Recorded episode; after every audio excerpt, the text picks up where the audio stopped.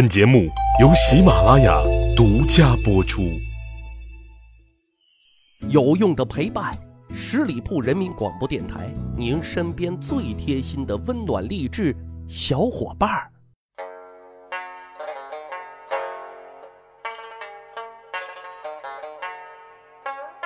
去扒历史，增长见识，密室趣谈，在下大汉高伟啊。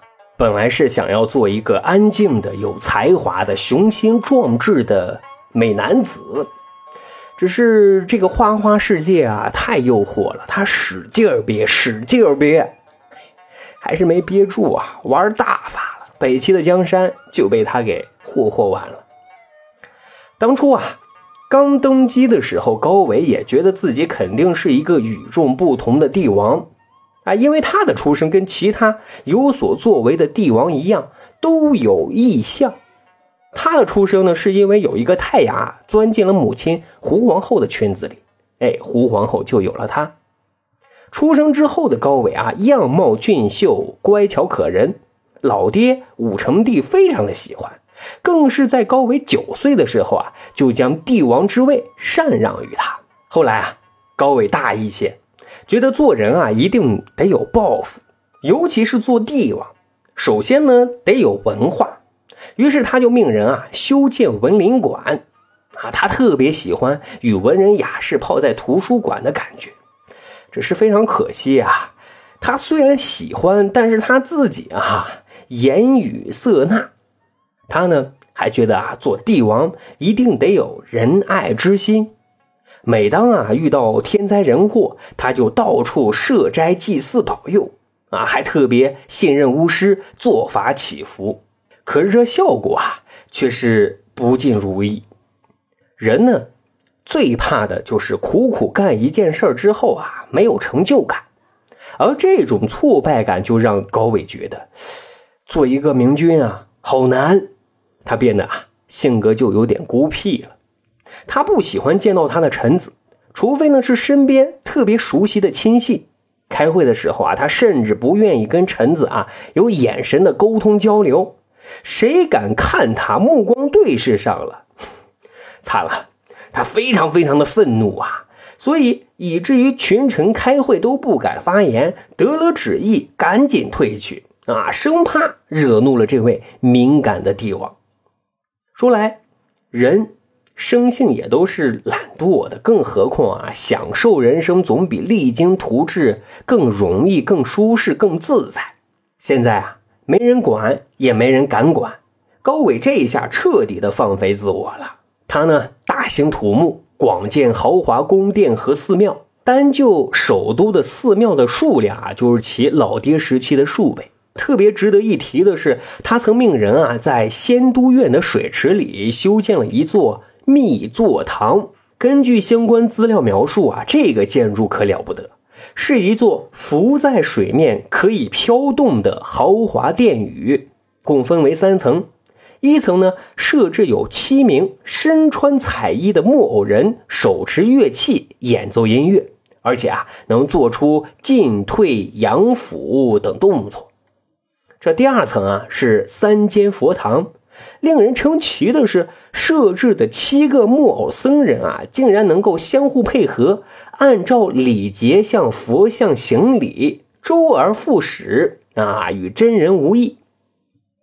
这三楼啊是大佛堂，设有中央坐佛，左右呢立有其他的菩萨。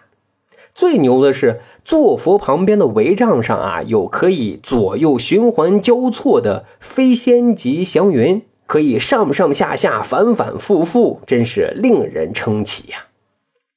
除此之外呢，高伟还在晋阳城修建了十二座高级的行宫会馆，金碧辉煌的程度啊，甚至都超过了首都邺城的宫殿的配置。什么叫穷奢极欲呢？高伟啊，就玩出了新花样。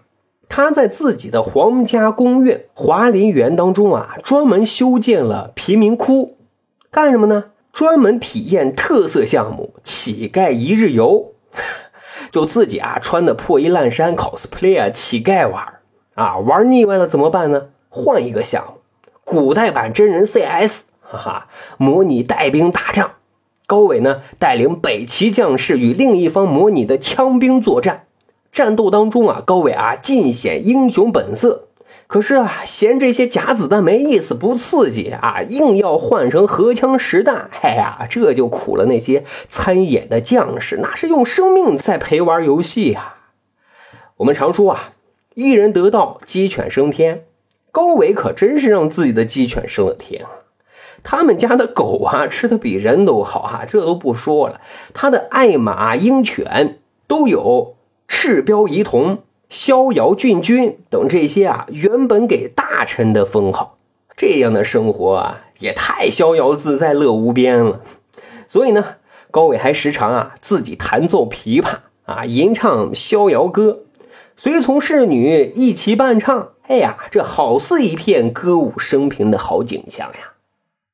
但实际上，此时的朝堂啊，已经是乌烟瘴气了，因为高伟根本不管正事儿。任人唯亲，陆令轩、高阿那公、穆提婆等等啊，宰治天下，祸害朝纲，买官卖官，贪污受贿。高伟一天天啊，稀里糊涂的，基本上听之任之，无所谓啊，只要不影响自己啊，坐在龙椅上就行。结果呢，听了谗言，认为啊，高长恭功高盖主，威胁自己，咔嚓，嘿，杀了。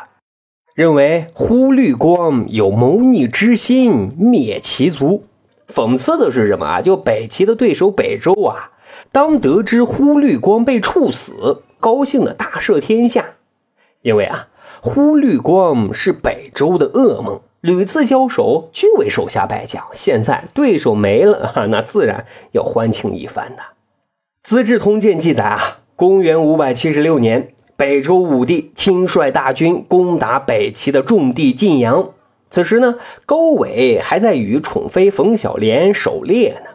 战报呢是三次从前线传来，但是呢，右丞相高阿那公却说：“大家正为乐，边壁小小交兵乃是常事，何急奏闻？”就是说，区区小事别影响了皇帝的心情。就硬压下来不报，直到黄昏时分啊，前线又奏报说晋阳城已经失陷了。那这下事儿大了，才赶紧啊给高伟汇报。高伟一听也很着急啊，就准备赶紧回去处理。但是呢，宠妃冯小莲却撒娇卖萌啊，央求高伟再陪她玩一会儿。嘿，高伟也是实力宠妻啊，得城都失了啊，也不着急这会儿了。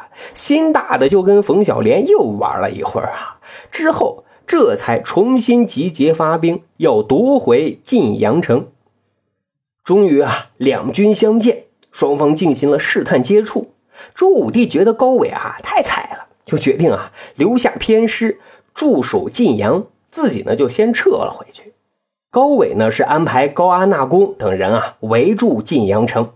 这次啊。北齐将士啊，玩了一个大招啊！什么大招呢？挖地道，直接从城外挖地道通向了晋阳城。这下厉害了！晋阳城的城墙都塌陷了近十米，将士们怒气冲冲的啊，就要杀过去夺回城池。眼看城将破了啊，晋阳城可得。可就在这个时候，高伟下诏停止进攻。啊，为什么呢？原来啊。高伟是想请爱妃冯小莲一起来见证这高光时刻，可是呢，冯小莲实在是一个作精啊！这边打仗专门为他按了暂停键，他还在那臭美呢，不慌不忙的梳妆打扮、涂脂抹粉的，迟迟出不了闺房。北周呢，就趁着这个空档，赶紧啊，用木头等啊修补城墙。等高伟带着冯小莲观战的时候，黄花菜都凉透了，再也打不进去了。这个时候呢，周武帝听说晋阳城吃紧，又带人杀了回来。这下两军真正的对垒才正式开始。两军再次交战，北齐败退。没见过这阵仗的冯小莲就焦急地说：“哎呀妈呀，哎呀妈呀，哎呀妈呀！我的小心脏呀，我们失败了，赶紧逃跑呀！”高伟一听也想赶紧逃跑啊，可是这个时候啊，就有大臣谏言说：“敌进我退。”这是战术，现在谁胜谁败未可定也。陛下万不可走，否则军心大乱，必败无疑呢。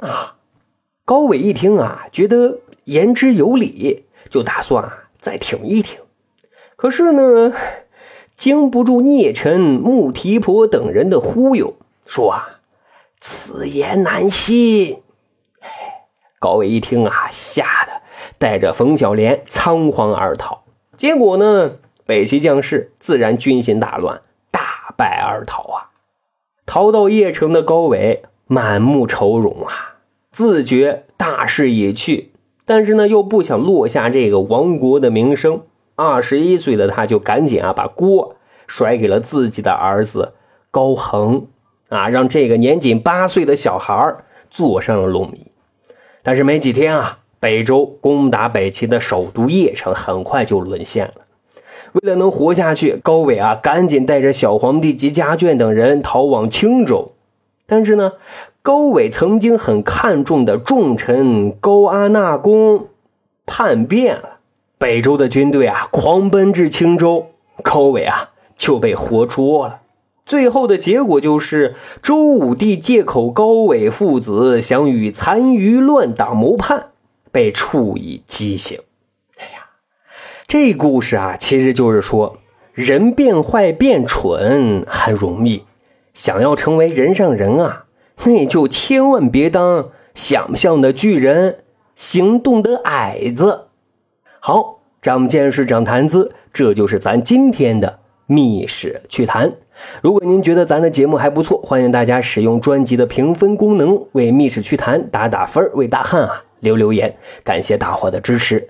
如果您对历史边角料非常感兴趣，欢迎大家关注十里铺人民广播电台的公众微信账号，然后回复数字一就可以添加大汉的个人微信。经过简单审核之后啊，大汉就会邀请您进入这个小分队当中，咱就可以谈天谈地聊历史段子。本期节目就是这样，感谢您的收听，咱下期再会。